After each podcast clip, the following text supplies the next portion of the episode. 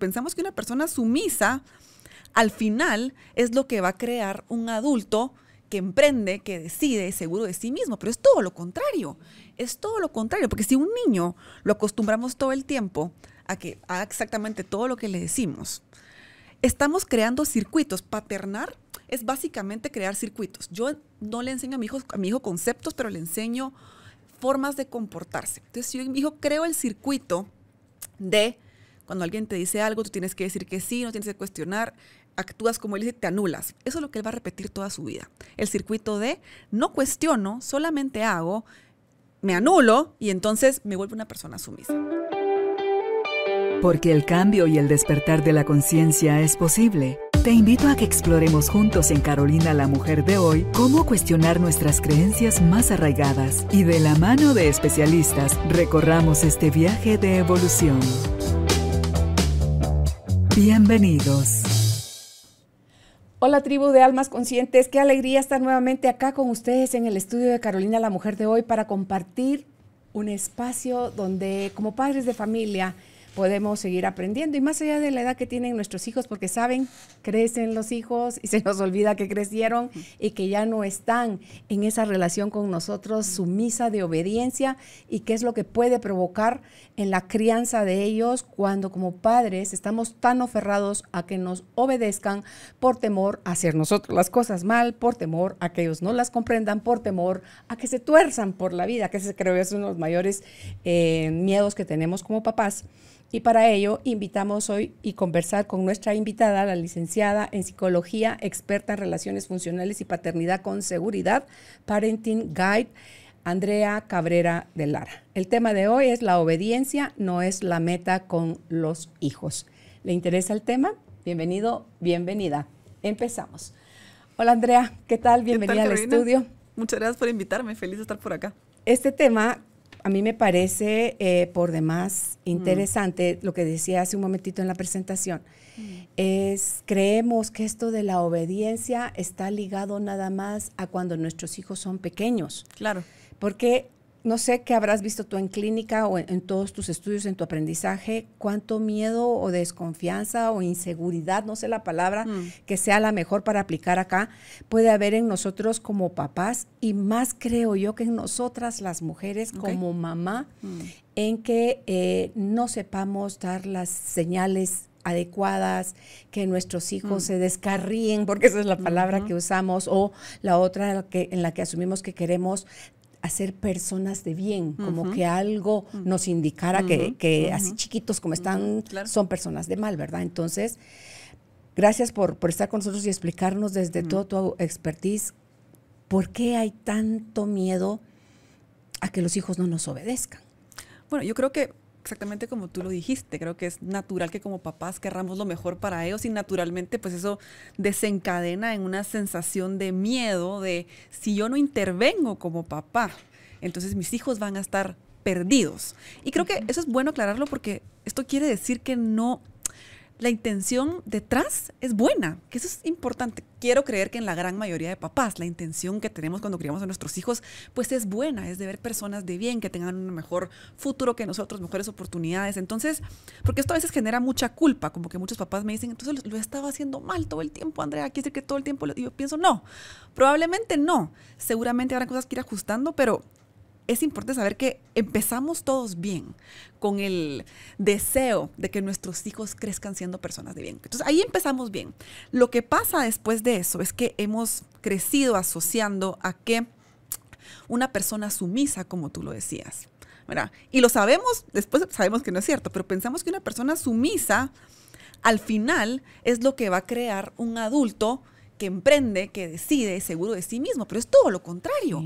Es todo lo contrario, porque si un niño lo acostumbramos todo el tiempo a que haga exactamente todo lo que le decimos, estamos creando circuitos. Paternar es básicamente crear circuitos. Yo no le enseño a mi hijo, a mi hijo conceptos, pero le enseño formas de comportarse. Entonces, yo mi hijo creo el circuito de cuando alguien te dice algo, tú tienes que decir que sí, no tienes que cuestionar actúas como él dice, te anulas. Eso es lo que él va a repetir toda su vida. El circuito de no cuestiono, solamente hago, me anulo y entonces me vuelvo una persona sumisa. Entonces, cuando yo lo digo así, suena lógico, suena, pues, no, Andrea, obviamente no queremos un hijo sumiso, pero eso es lo que hacemos muchas veces.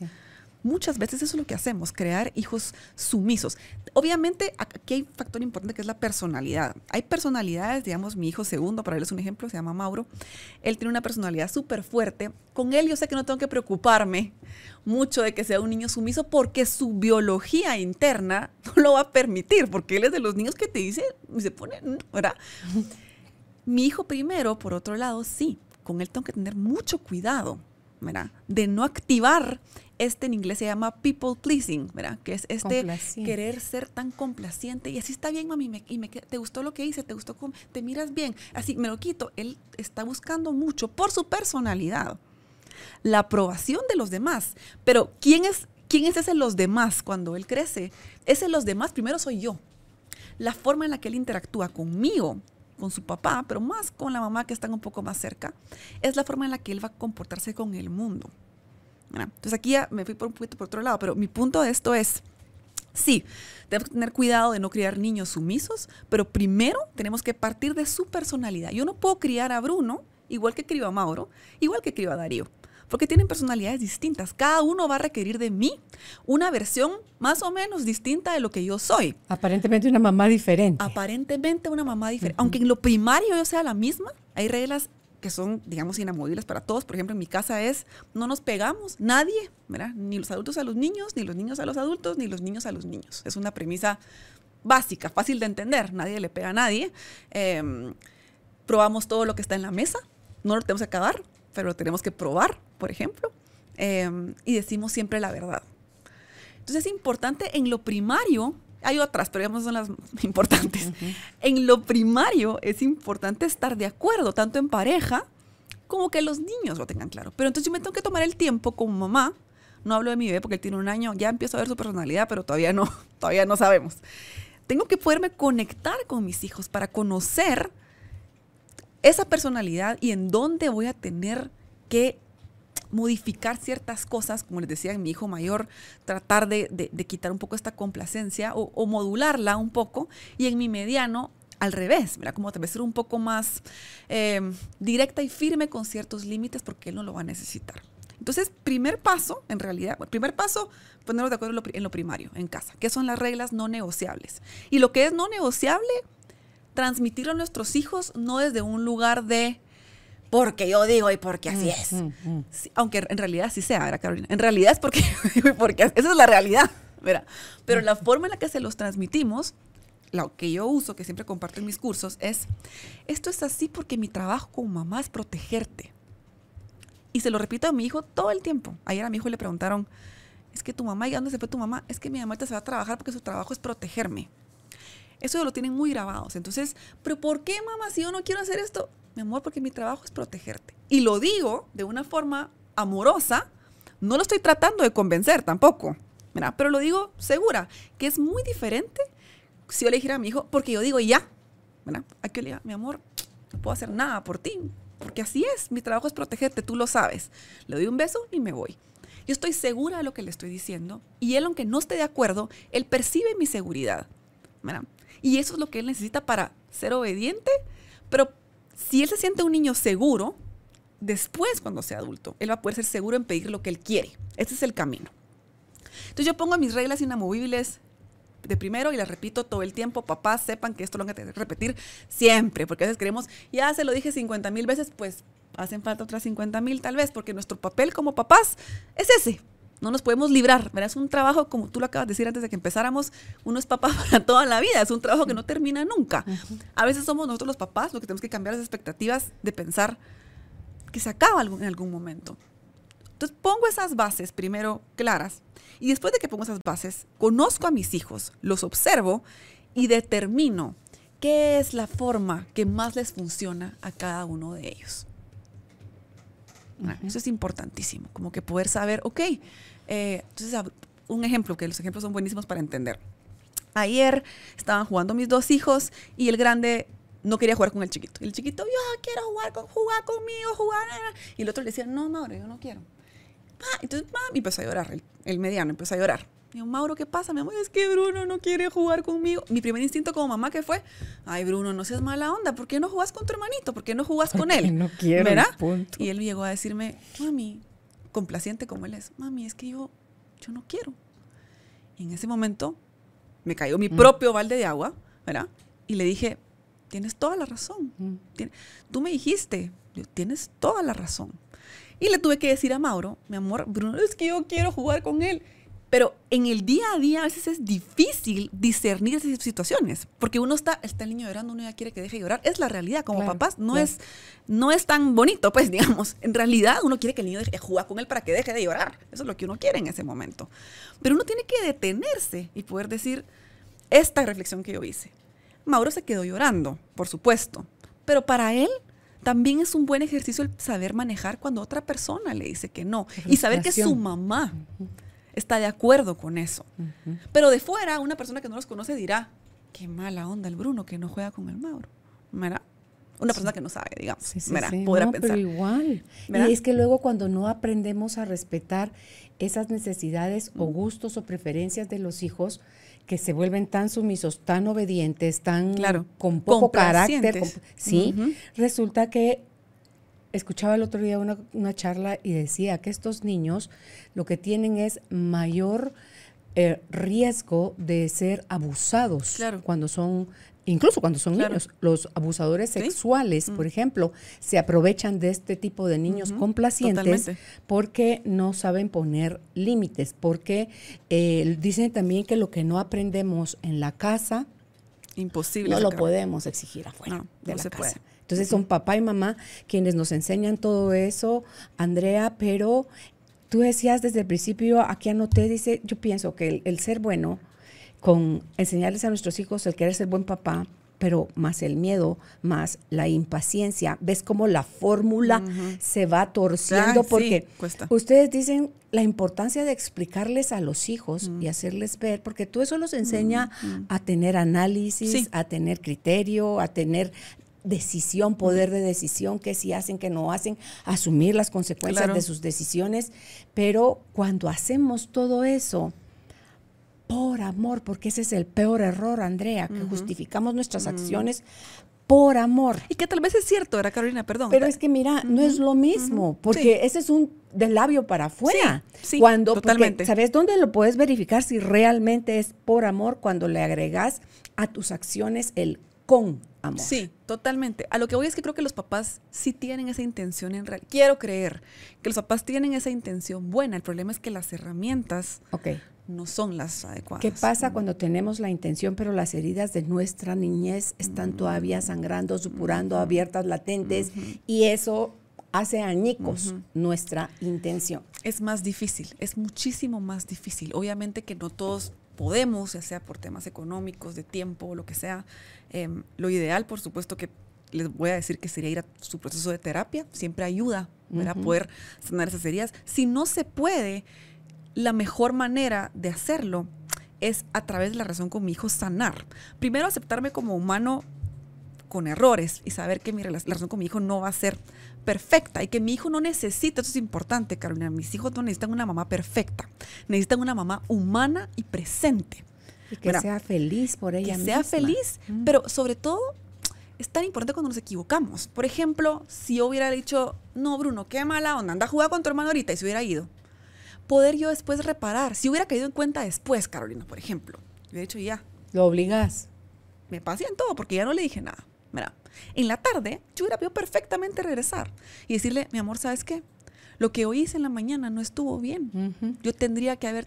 No creemos lo suficiente en nuestra capacidad de pedirle perdón a nuestros hijos porque no nos han enseñado eso.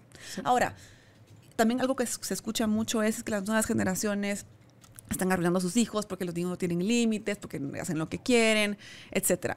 Si algo a mí me molesta mucho, yo creo que tú vas a estar de acuerdo, Carolina, es esta lucha como de generaciones que hay. Yo creo que cada generación tiene sus cosas maravillosas y cada generación tiene un contexto que no es que la obligó a ser así, pero claro, todos nos desarrollamos en un contexto social, político, eh, cultural, que nos hizo como somos, eh, histórico, económico, que nos hizo como somos. Entonces, quiero hablar de esto un poquito porque creo que es importante.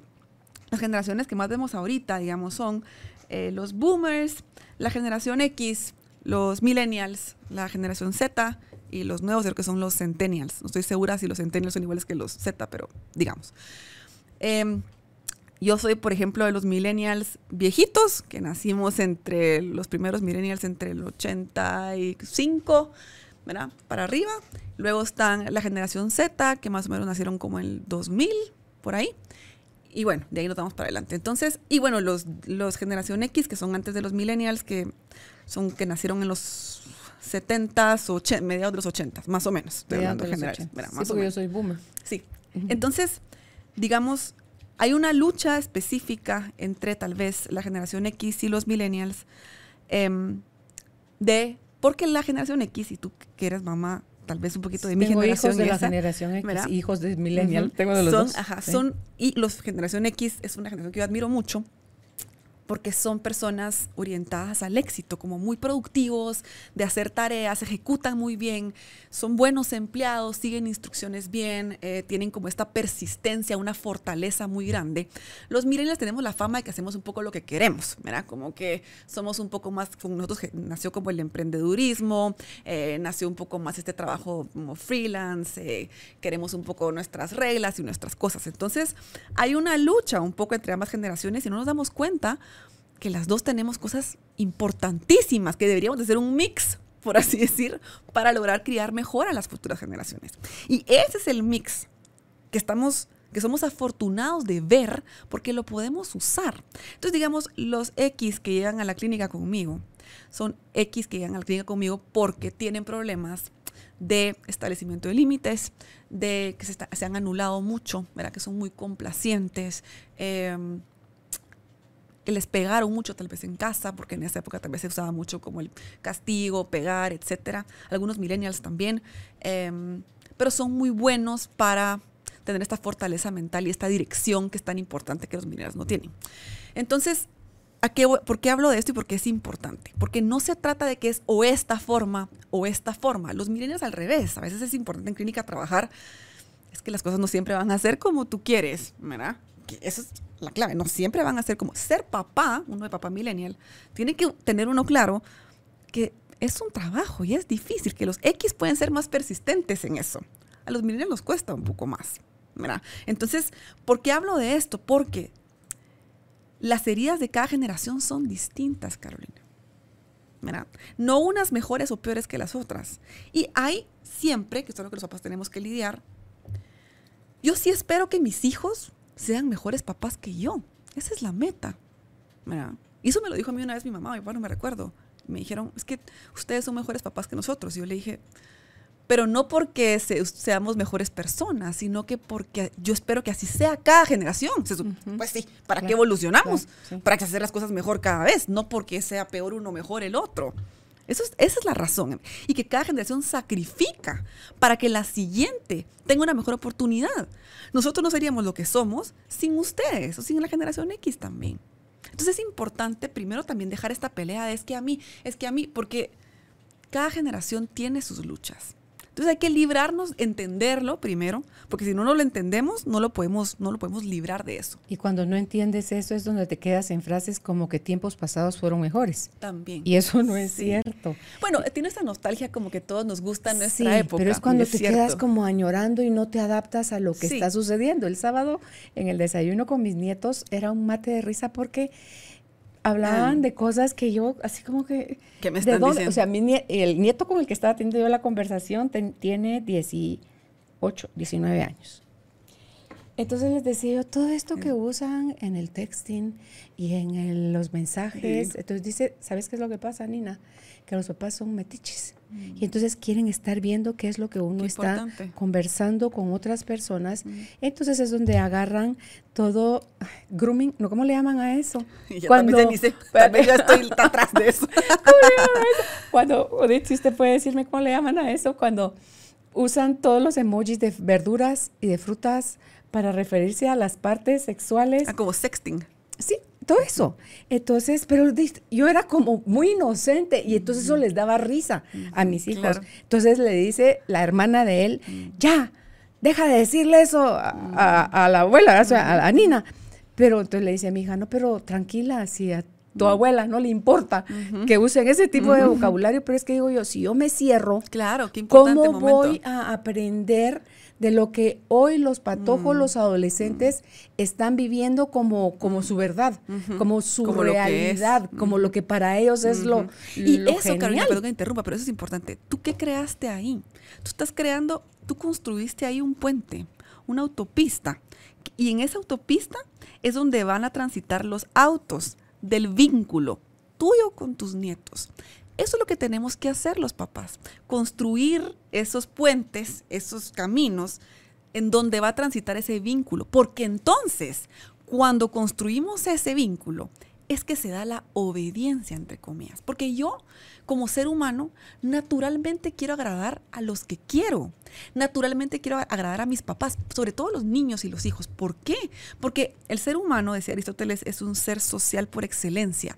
Quiere decir que él va a medir siempre las reacciones de los demás porque quiere pertenecer al grupo. Eso es natural, ¿no? está inscrito en nuestro ADN. Los bebés nacen con el chip directo de conectarse con el adulto cuidador primario que esté. Ese deseo está.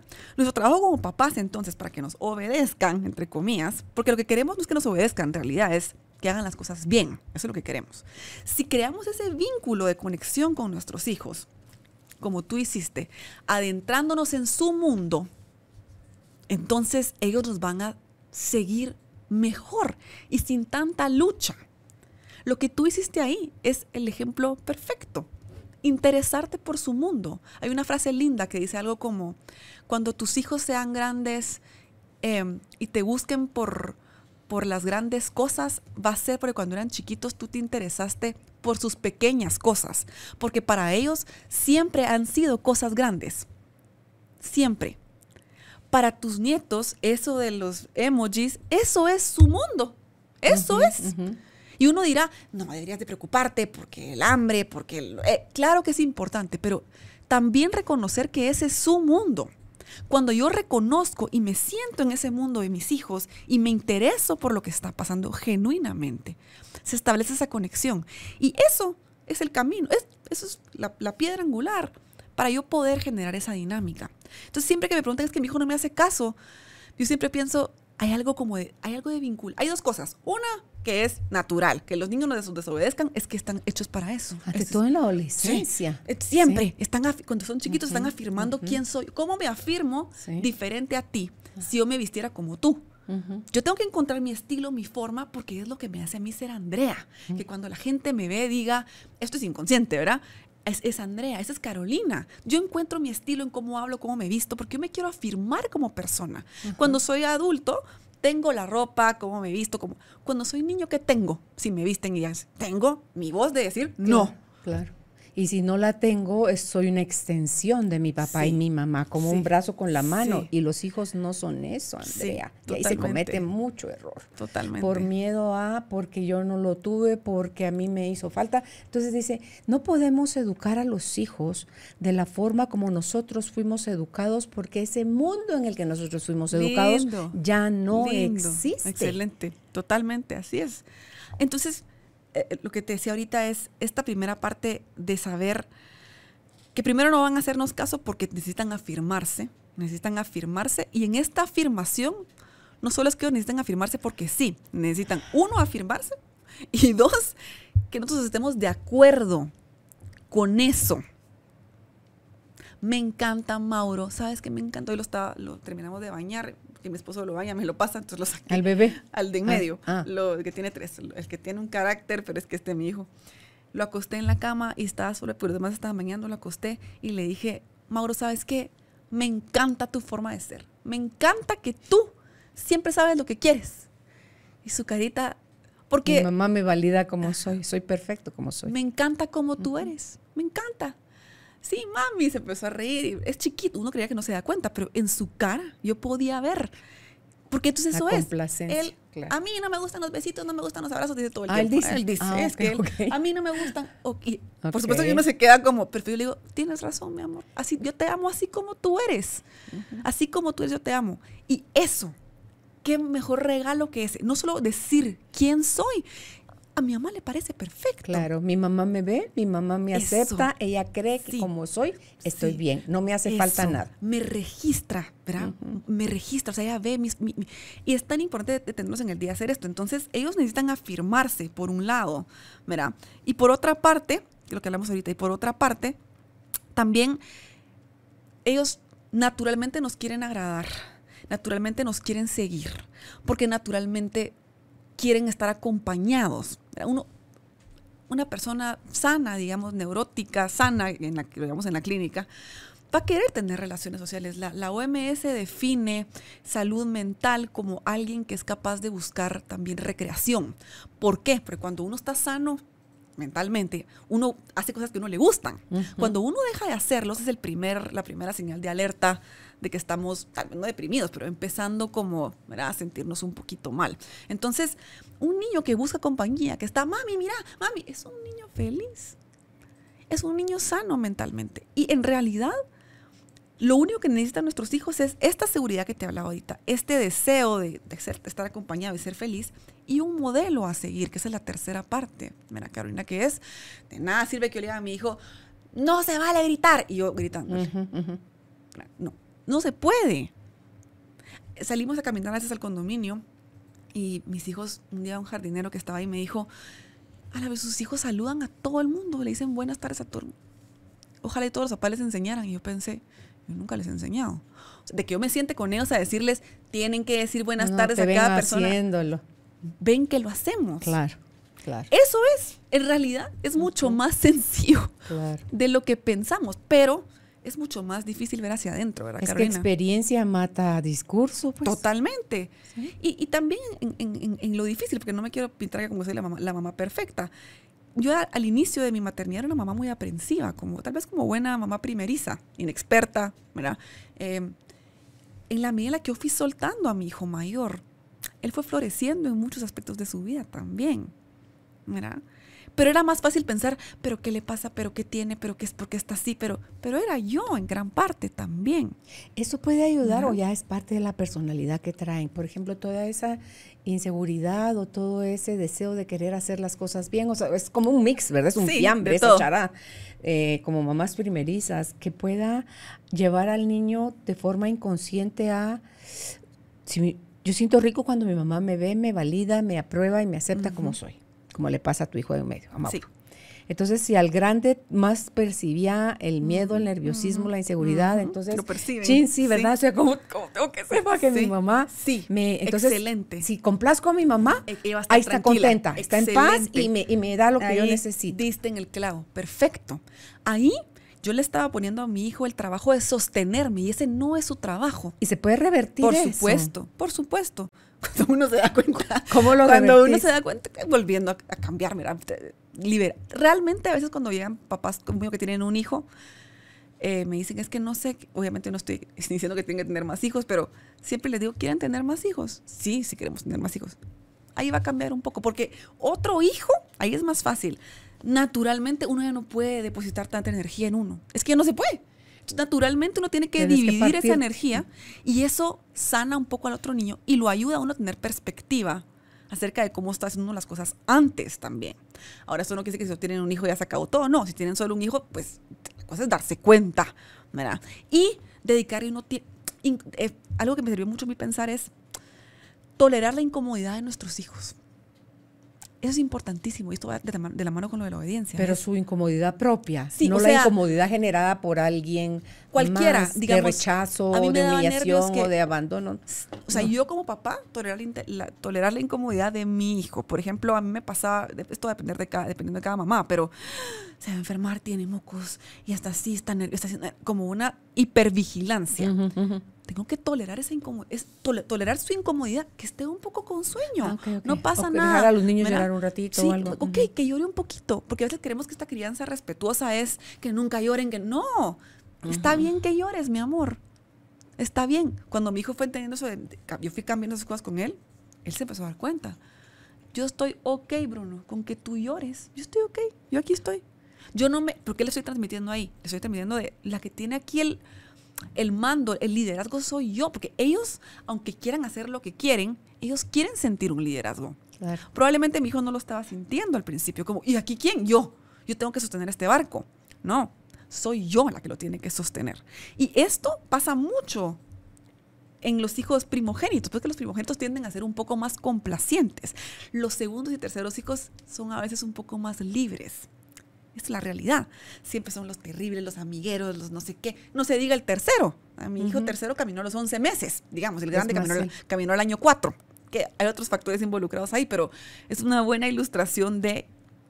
Eh, de esa misma libertad que de esa misma libertad. Y no, no hablo de mis hijos para compararlos, porque hablo de ellos porque es lo que yo tengo más cercano y que tengo la...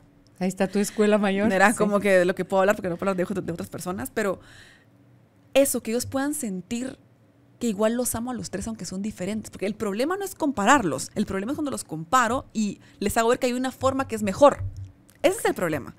Yo quiero que ellos sepan que son diferentes.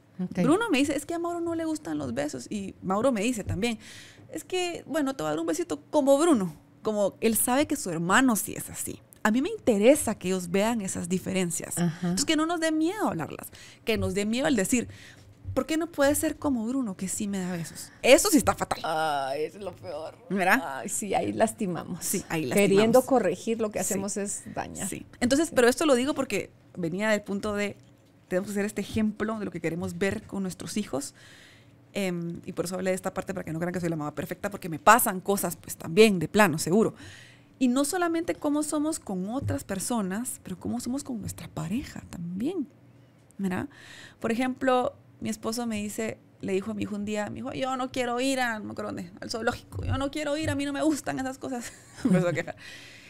Y mi esposo le dijo algo súper sabio, le dijo, ¿sabes qué, Bruno? Yo tampoco quiero ir al zoológico. A mí tampoco me gusta ir. Me aburre. Pero a tu mamá le gusta ir al zoológico. Y como familia, todos tenemos que hacer a veces cosas que no nos gustan, pero que al otro sí, porque eso es importante. Le hubiera podido decir, ay, a mí me encanta, es chilerísimo, va a haber un elefante, va a haber una jirafa, tratándolo de convencer, pero no, empatizó con él y le dijo, a mí también me da un poco... En la vida es todo lo que uno quiere nada más, sí. Ese es el ejemplo que tenemos que, que, darles y cuando ellos perciben esas dinámicas, entonces pues si yo le pido a mi hijo hacer una cosa, él va a sentir, ay, no tengo ganas de hacerlo, pero yo vi que mi papá la vez pasada hizo lo que, que, no quería por complacer a mi mamá. Complacer en un buen sentido, ¿verdad? Sí, sí, sí. Ok, entonces, ok, mamá. Entonces, es más de crear circuitos y crear dinámicas para que esta obediencia, entre comillas, aflore.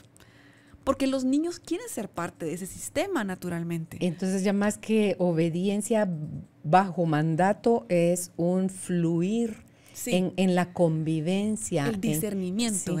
O sea, aquí sí voy a complacer porque, ok, tengo que complacer, pero aquí no. Yo no quiero jugar con mi hermano. No, siempre tengo que complacer por eso mismo. Pero nosotros no vamos a estar allí para esos momentos. Entonces tenemos que, en la vida diaria, en las cosas más sencillas, poder actuar en esas situaciones donde yo no quiero y ¿verdad? poderlo transmitir a ellos. Esa es la verdadera obediencia en realidad. Cuando los niños se sienten seguros, claros de las reglas primarias, entendidos en su personalidad, que saben que son diferentes pero son aceptados, se sienten escuchados, eh, validados y registrados, y ellos tienen un modelo a seguir, eso es casi todo. Nos faltaría tal vez lo último, que son los límites que tenemos que tener con los niños, que garantizan ese, ese crecimiento sano, porque crianza consciente, respetuosa, como le quieran llamar, que somos famosos los millennials por eso, no es permisividad.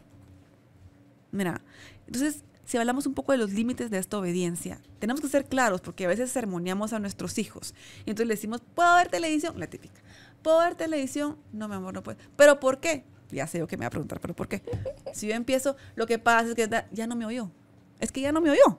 Ya, el sermón es para mí. Entonces, el, el, por qué, para qué lo lanzan, si no van a oír la respuesta. Sí, es solamente como una manera. Un reto. Es una, sí, es una manera como de. Porque quieren, la verdad, yo pienso, son chiquitos, ellos quieren ver televisión. Yo tengo que esperar como papá que eso va a pasar. Es que eso es de las cosas que uno tiene que decir, pues sí, de plano se cayó, va a llorar, me va a preguntar. A mí me incomoda que me pregunten, porque yo no estoy en la etapa de desarrollo correcta, en el sentido estoy pensando que estoy hablando con un adulto hablando con un niño de seis años. Entonces también tengo que tener un poco de perspectiva y decir, pues sí, me va a preguntar por qué. Pero yo me incomodo por algo que es normal. Entonces yo lo que le digo es, porque mi trabajo es protegerte y mucha tele le hace mal a tus ojos. Punto. Siempre va la frase de mi Siempre. trabajo es proteger. esa es la que yo, ese es mi regalo para ustedes. Úsenla. Porque yo de la- entonces cuando voy en mi trabajo es proteger, le debe caer como bomba, ¿verdad, Carolina? Porque ya me llama otra vez con esa frase. Pero me entienden. No es excusa, Pero es, una, realidad. Aparte Ajá. es una realidad, Carolina. Ujú. O sea, ese es- no estoy mintiéndoles. Porque ya sé que mi, entonces me hace una cara como de seis años. mamá y su discurso. Entonces, Sí. pero bueno, entonces, y lo digo con seguridad, porque a veces estamos tratando de convencerlos. Nene, pero si te advertí, si yo te dije, ¿por qué otra, otra vez? Entonces, así, lo estoy haciendo responsable de que yo me sienta cómoda. Me explico. Es lo que hablamos anteriormente. Si él se incomoda, yo estoy ok con que él me diga que no. Yo estoy ok con que haga berrinche, estoy ok con que él se enoje, con que me pregunte por qué. ¿Por qué estoy ok? Porque el adulto soy yo. Ujú. Y yo me metí a tener hijos, entonces eso es la pacaya que me toca. Esa es la realidad. Entonces yo tengo que poder decirle, mi amor, "Eh, pero me cae mal. Yo sé, si quieres llorar, puedes llorar un ratito, está bien. Yo entiendo. ¿Buscas después unas horas, unos minutos, un día o algo después hablar en relación, mira, fulanito, lo que pasó ayer, tal y cual cosa o no?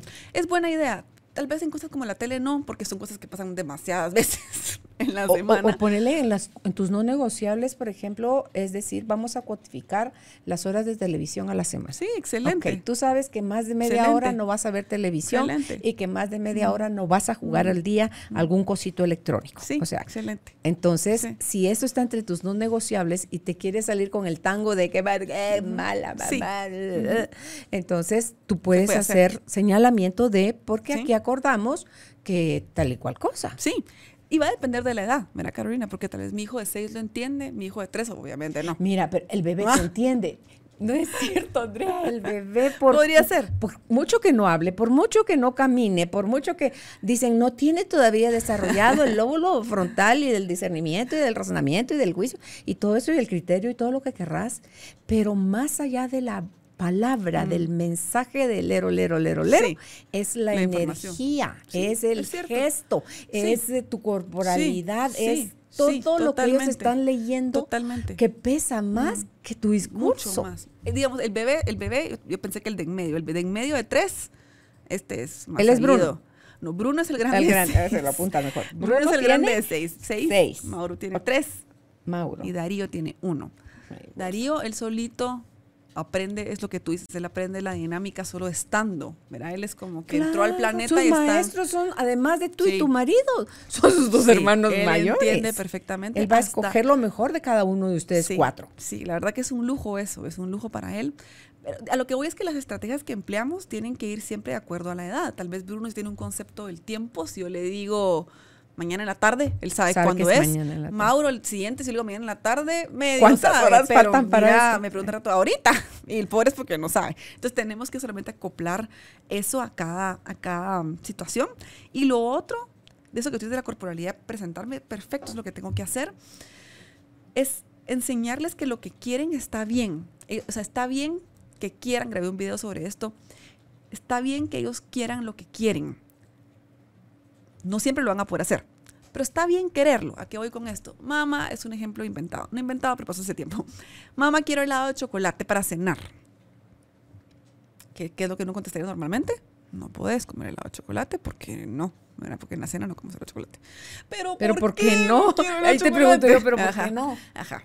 Entonces, ¿qué es la mejor forma de abordar esto? Mamá, quiero helado con chocolate para cenar. Tenés razón. Qué delicioso poder cenar helado con chocolate. Tienes toda la razón. Cuando yo tenía tu edad, Ay, no. yo hubiese querido cenar helado con... Es más, ahorita a veces quisiera cenar helado con chocolate. Tienes toda la razón, toda la razón. Pero recuerda que mi trabajo es protegerte. Ay, no.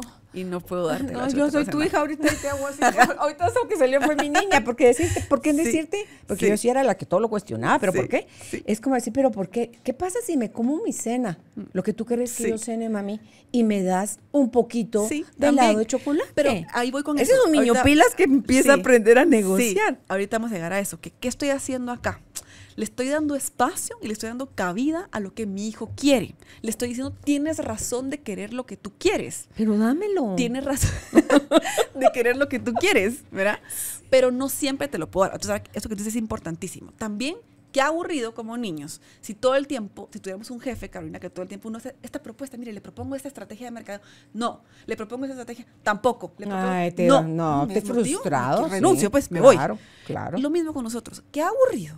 Un papá que, todo el tiempo, no, no, no, no, Ay, porque yo quiero demostrar que yo soy el papá y que yo mando. Yo soy el grande y el que sabe. Exacto. Por Dios. Entonces, es mentira. ok, hoy no, mi amor, pero ahí va dentro lo de la edad. El viernes, si quieres, podemos cenar un poco de helado con chocolate. Entonces, pongamos atención también en el día a día. ¿Qué tantas veces le decimos a nuestros hijos que no? ¿Y qué tantas veces les decimos que sí? Y estoy segura que es más lo que les contestamos que no que lo que les contestamos que sí. ¿Y cómo queremos ver entonces a niños que no estén reactivos, como el trabajador, que el jefe todo el tiempo, no, no, no, no, no, no? El pobre chavo está harto, está reactivo, enojado todo el tiempo, avienta sus papeles o mata a la CIA O deja de proponer o deja cosas. de proponer cosas. Es lo mismo con niños. A veces, mami, juega conmigo. En realidad, a veces no quiero, Carolina. No quiero jugar. No tengo ganas. Tal vez tengo el tiempo, pero no quiero. Es la realidad. Pero digo yo, Y eso es bueno. Sí. No es malo no querer. también. Pero también es bueno decir, ok, va, juguemos un ratito. Porque qué aburrido que todo el tiempo nos le estén diciendo que no. Pero también puedes decir, "Ah, mira, ahorita estoy cansada o en este momento me duele la cabeza, dame un par de horas, yo te aviso. Hoy mismo en la tarde vamos a jugar un ratito, solo dame chance. Sí, también. Que tampoco los papás Se podemos, claro, Claro. es- o sea, es con la idea de ser malos papás, como que eso no puede, no tiene pasar. No, no, cabida, no, no. pero acordate también, Andrea, que una cosa es lo que tú estás creyendo que estás dando y haciendo, y otra cosa muchas veces es muy distinta a lo que tu hijo está inter- interpretando y grabando de lo que tú estás diciendo y haciendo. Entonces, dice uno, pero ¿y en qué momento yo hice o dije eso? No, a lo mejor no fue esa aparente tu intención, pero Sí. él así lo recogió, o sea, Sí. así lo tomó. Entonces, y ahí se van quedando en los archivos de, de uno cuando es niño hasta que pasas a la adolescencia, a la vida adulta, no se cambió el modelaje y terminas con una serie de ideas, frustraciones, como ese empleado, por ejemplo, que Sí, sabe que para eso me pagan, no. porque el jefe hasta le puede decir, mire, yo a usted le pago para que me traiga sí, ideas, así claro. que suelte. Y eso es lo que decimos como papás también. Sí. Porque soy tu papá y punto. Porque soy tu mamá y punto. Ay, así no. que así que eso es. Mira estas frases, dice, cuando las frases comunes en una crianza basada en la obediencia. Tú me tienes que obedecer porque yo soy tu padre o tu madre. punto. Mientras vivas en esta casa, tienes que hacer lo que yo diga. Yo sé muy bien lo que es mejor para ti, así que me obedeces y punto. Yo con estas tres frases me pego un balazo, pues, yo pensando yo niña. Sí, y que digamos que, digamos, como todo hay que matizarlo, ¿verdad? Pero me parece re, re buen ejemplo. En realidad, el trasfondo de las frases no es tan malo, porque es lo que te decía, lo que el niño tiene que sentir en realidad, aunque diga que no, lo que el niño quiere sentir en realidad es que hay alguien que dirige el barco y que ese alguien no es él. Un niño que siente que tiene mucho poder es un niño ansioso. ¿Sí? ¿Por qué? Porque no es trabajo del niño sostener la casa. Entonces, los niños naturalmente buscan que haya un líder, pero ese líder no tiene que ser un líder autoritario, sino tiene que ser un líder seguro. Se- ¿Qué hace un líder seguro? El líder seguro te va a decir en el trabajo a veces, mira, esta vez no puedo aceptar tu propuesta, pero la próxima semana sí. Me explico. Ellos sí quieren sentir que nosotros los protegemos. Por eso, es que, es que mi frase funciona perfecto, porque ellos tienen esa necesidad. Los primeros siete años de vida, el primer septenio, busca establecer la seguridad. Esa es la tarea principal del niño. Claro. El creer que el mundo es un lugar seguro. Que está asociado a la sobrevivencia. Sí, ya todos los años después, él se dará cuenta que el mundo efectivamente no es seguro, ¿verdad, Carolina? Pero los primeros siete años, él tiene que crecer sintiendo que es seguro. ¿Por qué? Porque su tarea es ser niño. Los niños no tienen que estar pensando en que la situación política, económica, globalización, no sé qué, Bitcoin, no. Ellos tienen que estar pensando en eso. Los niños tienen que estar pensando en ser niños. Y para poder ser niños, tiene que haber uno o dos o tres adultos que sostengan a esos niños y que les permitan ese espacio de ser niños. Eso es, eso es lo más importante en realidad. ¿Qué? Entonces, esta frase que tú dices de la obediencia, a mí también me estallaban. Tal vez lo que está mal es cómo se transmiten, porque es muy diferente escuchar, darle las manos, mi amor, mi trabajo es protegerte, no te puedo dejar porque mi trabajo es protegerte, pero mañana tal vez lo podamos hacer. Muy distinto es eso a decirle, porque yo digo y punto. Eh, y luego cuando te van tomando la medida, porque van agarrando tu vocabulario, tal vez mañana, o sea, ni mañana es seguro. Entonces, cuando, tampoco mañana, porque llega mañana y resulta que el tal vez Tal de vez, mañana no llegó. ujú, sí. Y entonces tú dices, pero si me dijo, mm. porque el niño chiquito acuerda? es como muy textual, o sea, muy concreto su pensamiento. El nuestro no es así. Totalmente. Pero el de ellos sí, si tú le dices mañana tal cosa o tal vez mañana, o sea, mañana tal vez esto va a suceder, seguro. Y resulta que chanfle, ¿aquí en qué momento me perdí? Yo tengo una anécdota de eso que me dice mi hijo. Yo le dije, mañana en la mañana vamos a comprar tus donas. Ok. Al día siguiente me contesta, se despierta. Mami, hoy en hoy vamos a ir a comprar las donas. Hoy en, un rato. Como yo le dije mañana en la mañana, le dice hoy en hoy. Ya es, ya es mañana y ya es en la mañana. Entonces, ahora lo que voy es que creo que todo tiene que ser un balance, pero yo recibo más adultos en la clínica, en mis sesiones de Parenting Guide, más papás que no saben, que tienen miedo de poner límites que papás que tienen que ser un poco más libres. Porque estás atendiendo más millennials. porque, porque tiene que ver con mi generación. Entonces son papás que creen, no, pues que yo le quiero dar su espacio, yo quiero que sea libre. ¿Cómo ves que fue con sus papás la generación X? Mis hijos grandes de la generación X dicen, nosotros somos la generación más fregada. porque obedecimos a nuestros papás, por un lado, que son los boomers, y estamos como sometidos a los hijos, ¿verdad? Entonces me dice, ay, tan exagerado, le digo, amigo, que, dice esto. Pero también tú, ¿por qué tan blando? es cierto, los Generación X tuvieron una transición difícil, es cierto, tuvieron una transición difícil eh, al convertirse en papás. Los millennials tenemos un poco más de suerte en esta parte, es cierto. Cuando yo recibo millennials en la clínica, papás, generalmente es esta dinámica que te digo de no sé cómo ponerle límites. Porque sus papás tampoco les pusieron límites a ellos, ¿o por qué? Porque si tú... Em, no, porque también les pusieron muchos límites. Ah, y entonces ellos dijeron, ellos dijeron, no, mi papá era terrible, lo peor, entonces ahora ley de ah, crianza respetuosa. Y yo, pero es que crianza mm, respetuosa no es falta de límites. Los generación X, o sea, también tuvieron papás estrictos, pero ellos todavía crecieron en una época en donde no había tanta información de crianza respeto. Entonces, ellos tal vez sí replicaron un poco más, un poco menos fuerte, pero un poco más este se hace porque yo digo y porque lo que yo quiero y que entonces los millennials son una generación de cristal, no sé cómo más nos dicen, pero ellos creo que tuvieron la tarea en realidad más difícil. Nosotros todavía tuvimos entre nuestros papás y nosotros hubo una generación de por medio. el quiebre empezó ahí. Entonces tuvimos esa referencia, que son ellos en realidad. Sí. No hay una generación sin la anterior. claro. o sea, no hay para dónde. Entonces, creo que depende quién visita, quién consulta. Si es un Gen Xer, probablemente va a ser alguien que me va a decir. ¿Un qué? Un ah, generación, X. Eh, perdón. Va a, va a ser alguien que me va a decir. Eh, estoy siendo muy estricto con mi hijo. Mira, eh, son papás que me van a decir que le dicen a sus hijos cosas como, ay, de llorar no se va a morir, o ¿verdad? que lo encierran en su cuarto, o los millennials no tanto, pero... ¿Cómo se llaman los, los hijos de los millennials? ¿Los centennials? ¿O qué son? No, porque digamos, mis hijos ya no son, ellos creo que son centennials, ajá. Es que está, creo que, digamos, boomers, generación X, millennials, generación Z. Ah, Z. Pero Z son, digamos, yo tengo hermanas, mis hermanas que tienen 20, tus nietos. Ajá. Eh, adolescentes. Mis nietos tienen los 24, 22, 21. Ajá, ellos son Z, ellos no son millennials, porque los Digamos que los millennials son mis hijos pequeños que tienen 37 y Millennials tienen como de 28 a, 30 36, 7 por ahí. esa edad somos los más viejitos, millennials. Sí. Los Z son como que tienen ahorita 24 y para abajo como a 16 por ahí. Los que vienen antes, que son mis hijos, a ver qué generación van a ser. Empezaron otra vez con la generación A, porque ya sí ya llegaron a la Z, empezaron a la A. sí. Entonces también depende de eso. Y también depende cómo eran nuestros papás, porque hay papás, a mí me criaron boomers, sí, pero hay, gente de mi generación que tiene papás de la generación X o que tienen papás de la generación antes de que crió con sus abuelitos, por ejemplo, y es otra generación, entonces otra visión del mundo. Imagínate los que fueron criados por sus abuelos. Sí, totalmente, es otro mundo. No sus papás, sino que sus abuelos, entonces te, hacen un salto, si esa laguna como que va a cobrar factura en algún momento dado en tu relación con, los demás. ¿Qué pasa cuando a alguien le tocó, ya no sé ni por qué es que le tocó, pues le tocó, a un hijo o hija, ser papá de sus papás en el funcionamiento, Andrea. Es el típico caso de las personas complacientes o people pleasers, ¿verdad?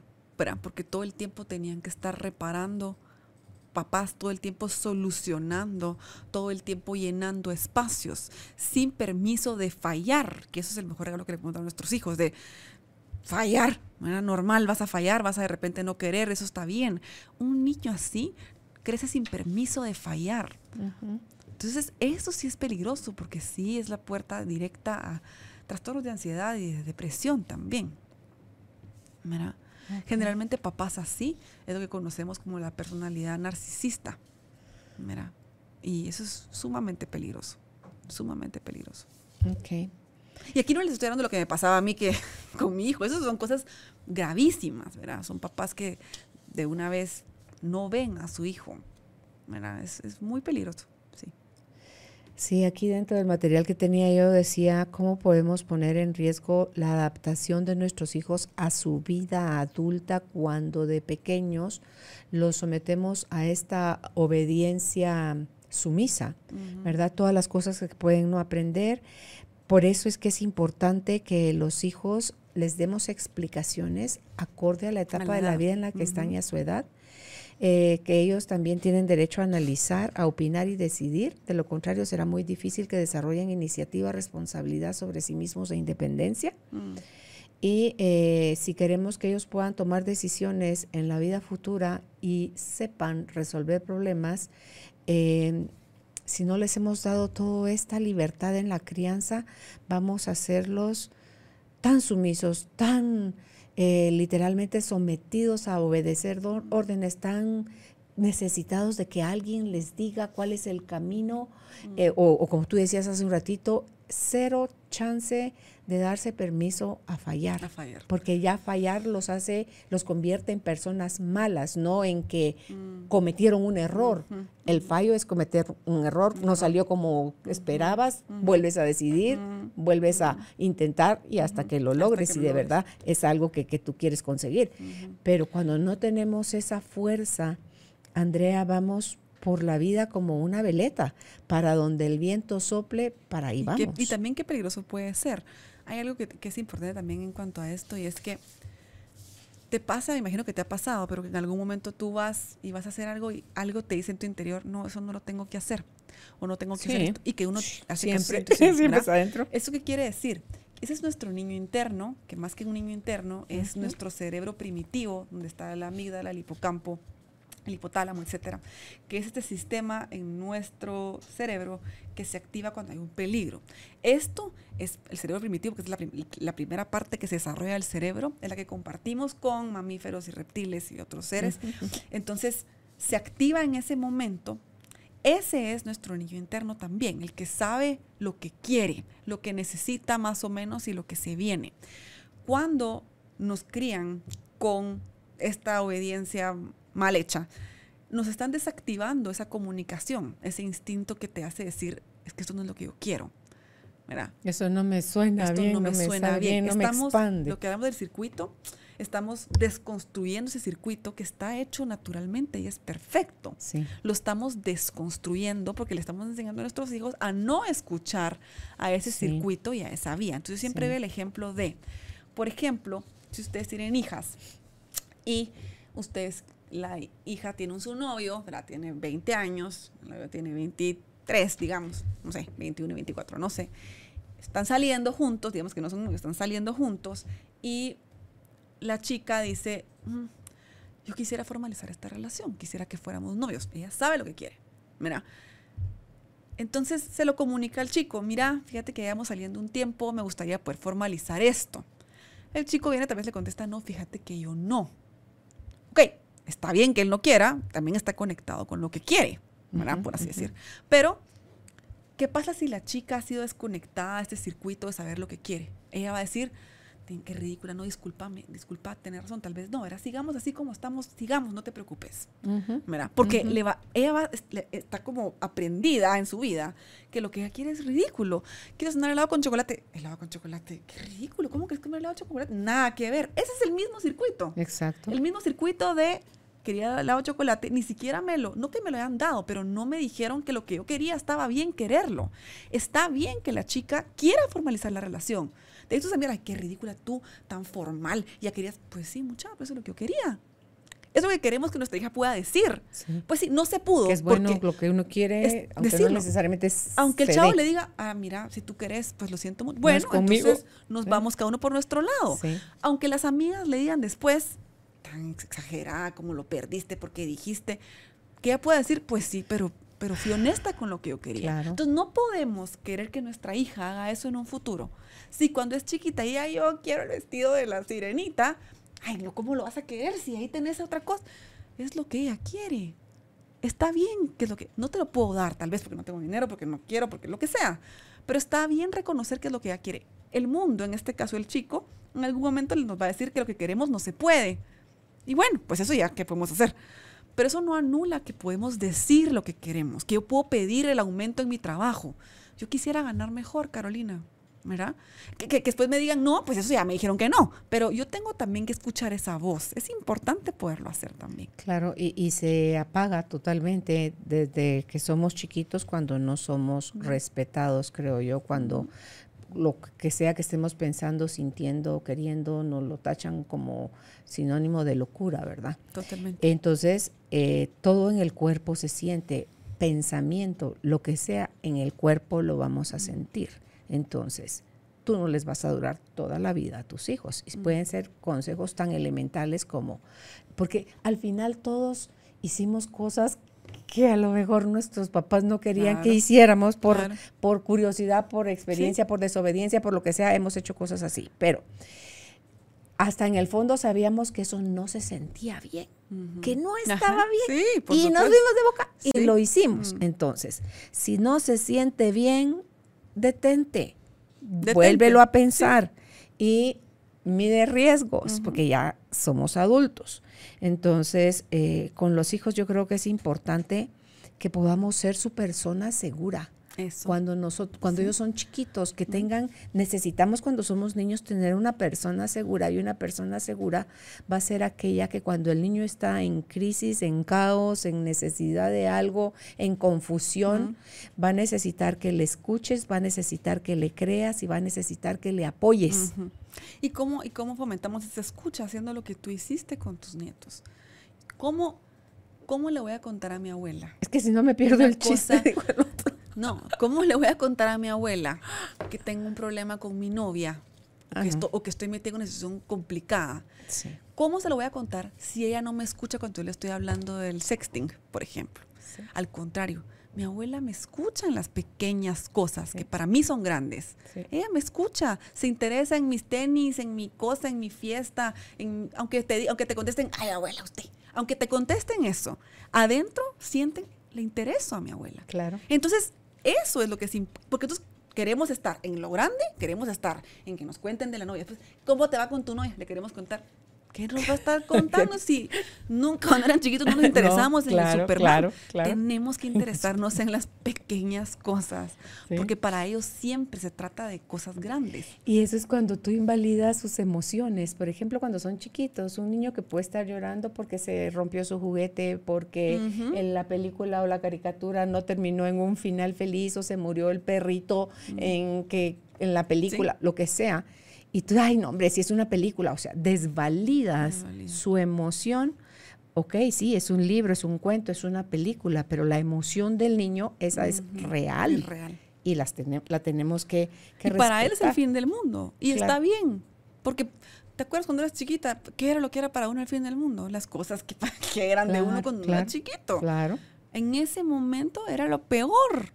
Claro. Mira, yo, yo tenía mis novios y nos peleábamos y no sé qué, creo que mi papá siempre venite, va, vamos a comer. Él debe haber pensado en su mente, está con los novios y sus problemas.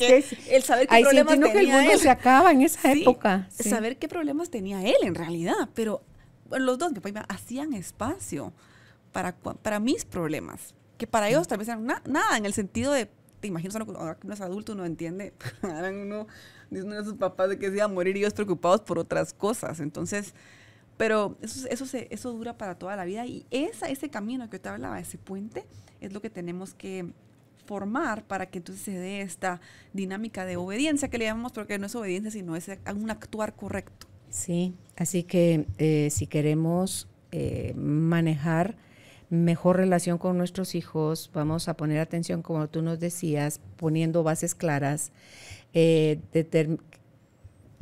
En la segunda parte dijiste que determina a mi hijo. Eh, determinar su personalidad. Ah, que determina su qué tipo de cómo es él. tiene. O sea, tratar a cada uno según su propia personalidad. Sí, verlo. Sí, eh, y aceptarlo tal cual es. En el tercero dijiste que necesitan un modelo claro y seguro para seguir. En el cuarto era los, porque hay porque ellos necesitan afirmarse siendo como soy y si no tienen un buen líder, una buena guía, pues van, a, van a dar Sí, más sí. palazos de ciego, ¿verdad? Y los límites claros, seguros y confiables, si nosotros como papás no estamos pudiendo hacer ese rol, Andrea, vamos a buscar ayuda, porque sí está garantizado que todo aquello que nosotros no recibimos, que sigue en forma de necesidad, de carencia, de herida, va a ser trasladada a la siguiente generación y la siguiente y la siguiente, y así se puede ir generación tras generación. Entonces, em, paternarnos, ¿cómo fue la palabra que, que nunca se me termina de quedar eso? ¿Cuál? Cuando te vuelves tú tu propio papá y tu propia mamá Ah, como repaternarnos. repaternarnos. Ujú. Cuan- para cuando ya se es adulto, no sé a partir de qué edad toca ya repater- repaternarse uno a sí mismo, Andrea.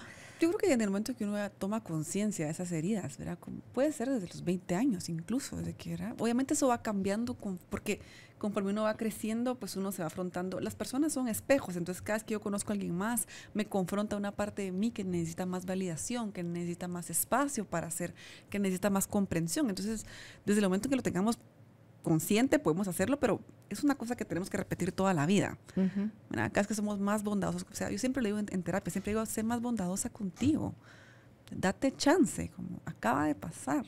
Date un poco sí, de tiempo. sí, es que no limita, no se, no, no se para ese, ese círculo vicioso de no te lo dieron o te golpearon o te privaron o te, te lo sigues aplicando tú a ti mismo. Mm. Cuando ante esa frase de sé más generoso contigo misma, es porque no fueron generosos contigo y ahorita a pesar de que te dolió, que te lastimó, te sigues haciendo. Mm. O sea, sigues, re- eh, sigues refritando a tu papá o a tu mamá en ti a pesar de lo doloroso que fue. Claro. Entonces hay que repaternarnos.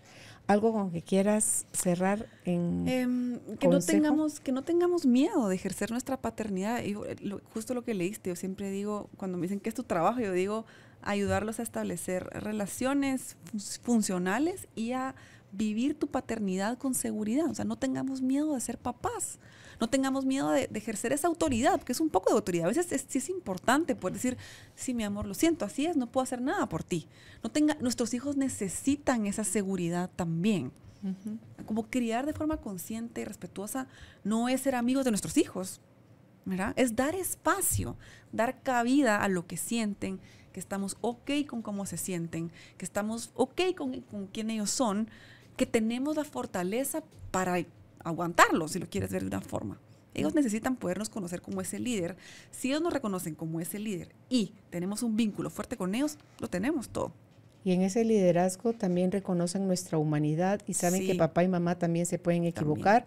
Y es hermoso ver cuando papá y mamá se equivocan y se pueden acercar a ellos totalmente. humildemente y decir, perdóname mi amor, me equivoqué, se me Mm. fue la mano y me comprometo a no hacer esto. Porque podemos seguir cometiendo errores, pero por lo menos no repitamos los mismos Totalmente, errores. Totalmente. Porque ah, esa, esa frase está más que trillada. Nadie nos enseñó a ser papás. Mm, Tampoco nos enseñaron a ser hijos. tampoco. Entonces, en esa relación sana o tóxica es donde hemos ido tomando los modelos, pero si nos pareció tóxico, busquemos ayuda para sonar la toxicidad en nosotros para evitar trasladárselos a las siguientes generaciones. Porque sí me gustaría cerrar con esto, no es lo mismo educar a los hijos por amor y hacer las cosas con ellos por amor Sí. que hacerlas con amor. Porque cuando haces, Totalmente cuando lindo. haces por amor, estás tú como papá arriba, Lindo, ellos abajo, están sometiendo, exigiendo y Como que esa responsabilidad Sí, que sí, tuviéramos, que sí. pesa. Entonces, pero cuando lo haces con amor, no es que te vuelvas par de ellos,